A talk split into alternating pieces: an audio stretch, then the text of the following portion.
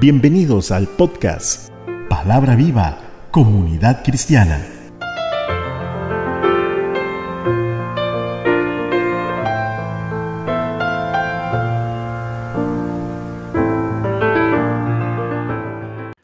Gracias por el apoyo a nuestro ministerio. Al estar escuchando este podcast, reciba las más grandes bendiciones. Padre Santo, te pido sabiduría y entendimiento para comprender tu palabra, para que así podamos mantenernos firmes en tu camino glorioso establecido por Cristo Jesús. Amén. Nuestro tema de hoy, te necesito. Salmo 144.3 dice, Oh Jehová, ¿qué es el hombre para que en él pienses o el Hijo de hombre para que lo estimes? ¿Qué tanto necesitamos de Dios? ¿O es que podemos vivir sin Él?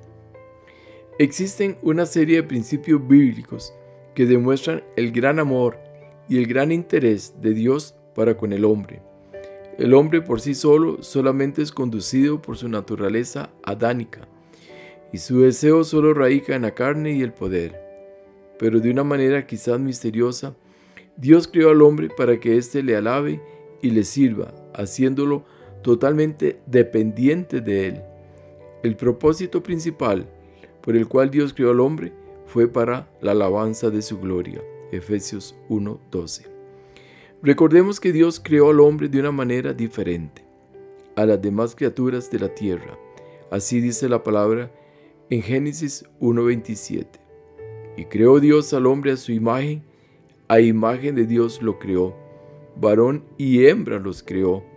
El hombre fue hecho para ser una criatura diferente de todas las que habían sido hechas hasta entonces. En él tenían que unirse la carne y el espíritu, el cielo y la tierra. Dios dijo, hagamos al hombre. El hombre cuando fue hecho fue criado para glorificar al Padre, Hijo y Espíritu Santo. El hombre fue hecho conforme a la voluntad de Dios, conforme a su imagen, lo que nos enseña claramente que fue Dios el que crió al hombre y no al hombre a Dios. Esta forma de creación de Dios enseña la gran dependencia del hombre para con Dios. Pues si analizamos, primeramente Dios creó una naturaleza llena de plantas y animales, de agua y de refugios, y de último al hombre. ¿Qué hubiera pasado si Dios hubiese hecho al contrario? primero al hombre y luego la naturaleza, este, el hombre, hubiese fallecido, pues no contaba con la provisión necesaria. Por eso Dios hizo primero el alimento y luego puso al hombre sobre la tierra. Esto enseña la dependencia del hombre para con Dios. Es el alma del hombre la que lleva especialmente la imagen de Dios.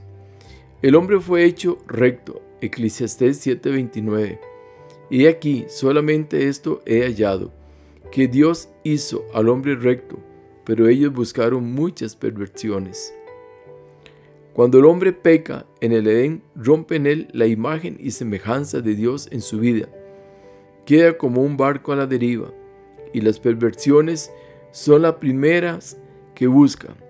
¿Qué sucede? Satanás se da cuenta que el hombre queda sin Dios y se aprovecha para apoderarse de la humanidad y empieza a ofrecerle, conforme 1 Juan 2.16, porque todo lo que hay en el mundo, los deseos de la carne, los deseos de los ojos y la vanagloria de la vida, no proviene del Padre, sino del mundo.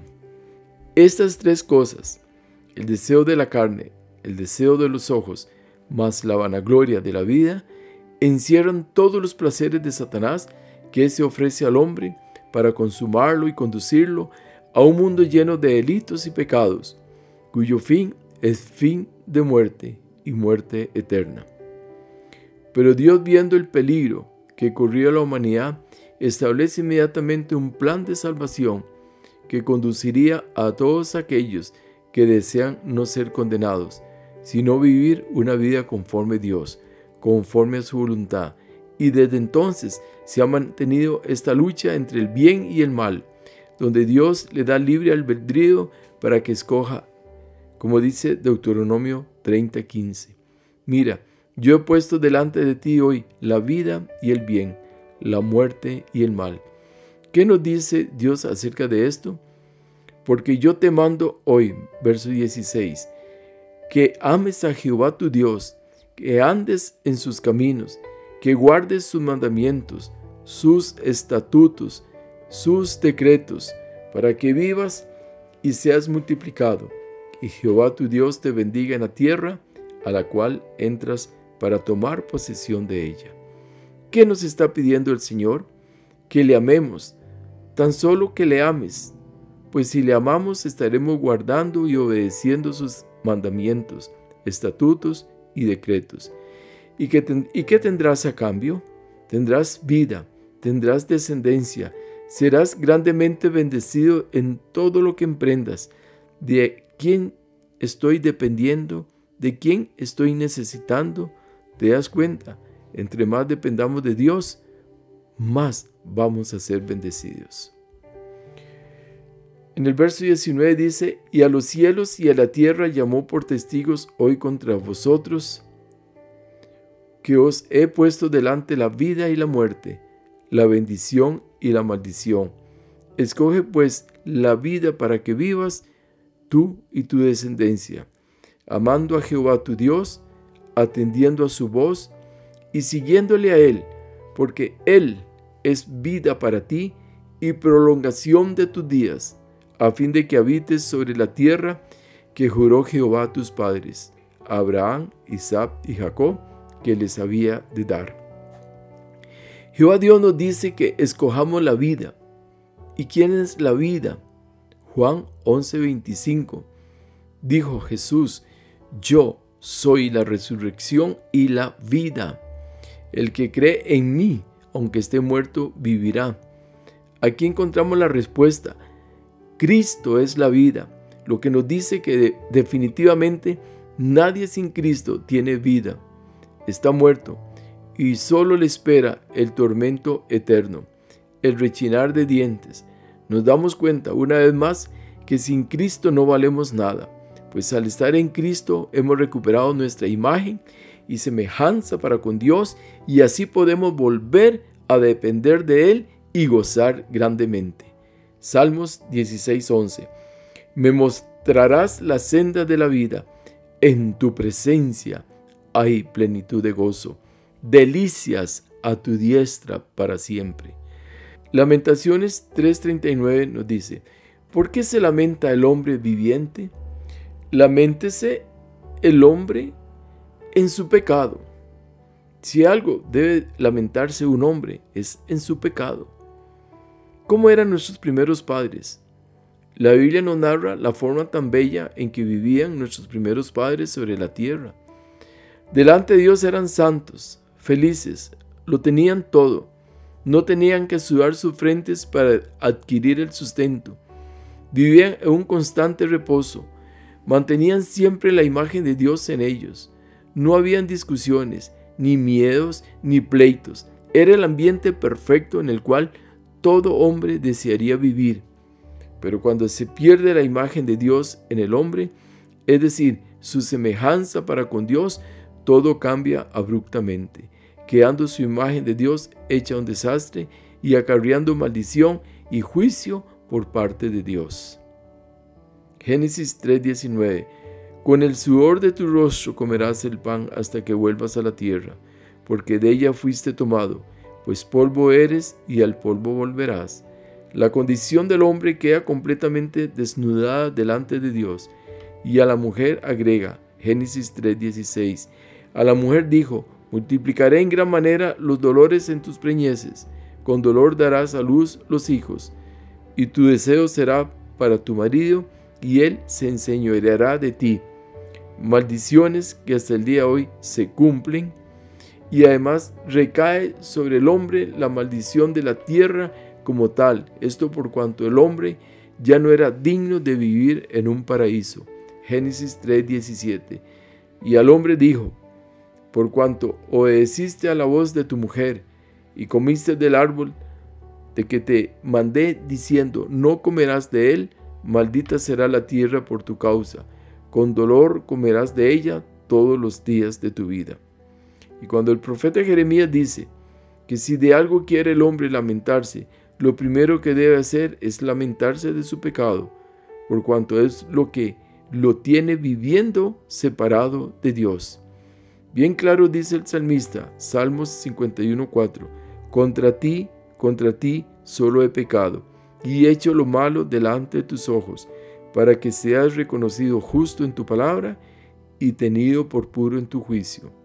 Cuando logremos reconocer que es solo ante Dios que hemos pecado, es ahí exactamente cuando logramos salir de nuestra miserable condición de vida. Las personas nunca van a sentir paz cuando se encuentren llenos de pecado, pues la misma conciencia les hace vivir agobiados. El evangelista Lucas nos dice en Lucas 13:11, y había allí una mujer que desde hacía 18 años tenía espíritu de enfermedad y andaba encorvada, y en ninguna manera se podía enderezar. De igual manera, camina un pecador que no haya reconocido su condición espiritual delante de Dios, que necesita, ¿qué necesita este pecador? Necesita de Dios. Solo Él puede enderezar su vida. En los momentos más críticos de nuestra vida, por más que nos sintamos independientes de Dios, vemos la necesidad de un ser superior que nos pueda sacar adelante. Las tempestades son el más clásico ejemplo donde el hombre se siente completamente impotente y es Dios mismo que permite que estas cosas sucedan para que el hombre sienta la necesidad de Dios en su vida. Recuerde así su condición de vulnerabilidad y que simplemente es polvo que volverá a la tierra. La tempestad en el mar, narrada por Lucas en Hechos 27, 13 al 44, referente al apóstol Pablo, nos enseña grandes cosas. Primeramente, vemos un Pablo que toma las riendas en medio de la tempestad, marcando la diferencia de un hombre con respecto a los demás que iban en el barco como si él fuese el capitán del barco. ¿Qué hacía aquella diferencia? Un hombre que sabía muy claramente quién era su Dios y en quién había creído. Lo digo de nuevo, un solo hombre es capaz de marcar diferencia. Cuando reconocemos la necesidad de Dios en nuestras vidas, nuestra confianza para con Dios sobrepasa cualquier límite. Para aquellos hombres del naufragio era el fin de sus días, pero aquel que creía solamente dijo, Hechos 27:34. Por tanto ruego que comáis por vuestra salud, pues ni aun un cabello de la cabeza de ninguno de vosotros perecerá. Y habiendo dicho esto, tomó el pan y dio gracias a Dios en presencia de todos, y partiéndolo comenzó a comer. Esto se llama paz en medio de la tormenta, gozo en medio de la tribulación, confianza plena en un Dios capaz de socorrer a sus hijos que hemos reconocido nuestra necesidad de Dios en nuestros corazones en el momento oportuno. Hechos 27:44 y dice, y los demás parten tablas, parten cosas de la nave y así aconteció que todos se salvaron saliendo a tierra. ¿Quién se perdió? Ninguno. Y solamente por la causa de un hombre, y de igual manera por la causa de uno, Jesucristo, que tomó la rienda de un mundo en caos y desolación, devastado por el pecado, y habiendo derramado su sangre en sacrificio puro y santo delante de Dios Padre, hoy podemos decir que gozamos de una gran salvación que nos permitirá llegar a puerto seguro. Con Cristo todo es posible con Cristo todo lo puedo, pues Él es nuestra fortaleza y nuestra razón de vivir. No olvidemos que para Dios nada es imposible. Dios nos ama grandemente y su deseo siempre es que nuestros nombres permanezcan en el libro de la vida. El profeta Miqueas nos dice, lo que Dios pide de nosotros para que en los momentos que nosotros consideremos difíciles para nuestra vida, podamos levantar nuestra mirada al cielo y decirle te necesito es Miqueas 6:8. Oh hombre, él te ha declarado lo que es bueno y que pide de Jehová de ti, solamente hacer justicia y amar y amar misericordia y humillarte ante tu Dios. En los momentos más difíciles no podemos cometer el error de apresurarnos olvidándonos de Dios, acudiendo a sitios equivocados y consultando con personas equivocadas. El profeta Elías, refiriéndose al rey Ocosías, dijo, según de Reyes, de Reyes 1.6, repito, segunda de Reyes 1.6. Ellos le respondieron, encontramos a un varón que nos dijo, id y volveos al rey que os envió y decirle, así ha dicho Jehová, no hay Dios en Israel que tú envías a consultar a Baal Zebú, Dios de Ecrón. Por tanto, del hecho en que estás, no te levantarás, de cierto morirás. Toda brujería o conjuro, real o simulado, es un intento malo o ignorante de obtener conocimiento o ayuda de alguna criatura cuando no se obtiene del Señor. De igual manera Saúl, cuando ya estaba desechado por Dios por causa de su desobediencia, cuando luchó contra Amalek, desesperado por la invasión de los filisteos, ya muerto, Saúl se salió del sendero de su deber y acrecentándose la confusión y la tentación en su corazón, optó por consultar con adivinos. 1 Samuel 28:7. Entonces Saúl dijo a sus criados, Buscadme una mujer que tenga espíritu de adivinación, para que yo vaya a ella y por medio de ella pregunte. Y sus criados le respondieron, He aquí, hay una mujer en Endor que tiene espíritu de adivinación. Tenemos que aprender que es a Dios al que necesitamos y serle fiel en lo bueno y en lo peor de nuestras penalidades, porque es a Él al que necesitamos. Nunca, nunca dudes en consultar a Dios a través de su palabra. Dios siempre está dispuesto a ayudarnos. Él conoce nuestro corazón y sabe muy bien de qué cosa tenemos necesidad. Él es la provisión de nuestras vidas. Solo debemos confiar plenamente en su palabra, sabiendo que Él es fiel y verdadero y cumple sus promesas. Y así el salmista nos dice en el Salmo 42.1, como el siervo brama por las corrientes de las aguas, así clama por ti, oh Dios, el alma mía. De igual manera, oh Dios, te necesitamos momento a momento, día a día, año a año, y aún más allá de la eternidad, eres nuestro Dios, ahora y para siempre. Amén. Oramos. Señor, te necesito más de lo que aún yo puedo imaginar.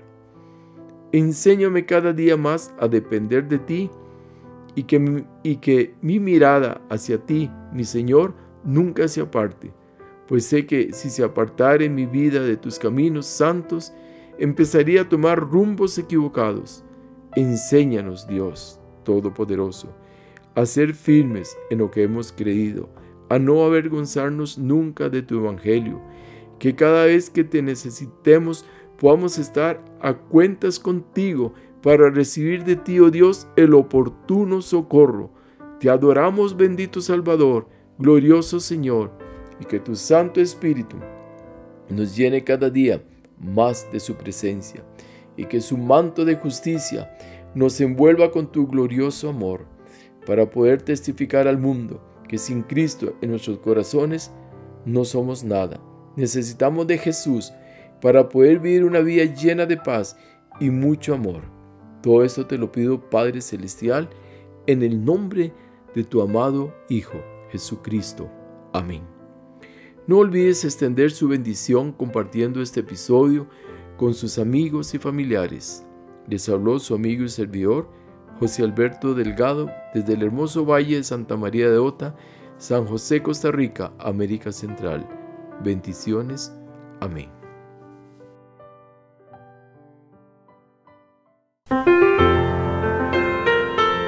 Muchas gracias por escuchar. Recuerde escribirnos al correo palabra viva comunidad cristiana arroba gmail.com.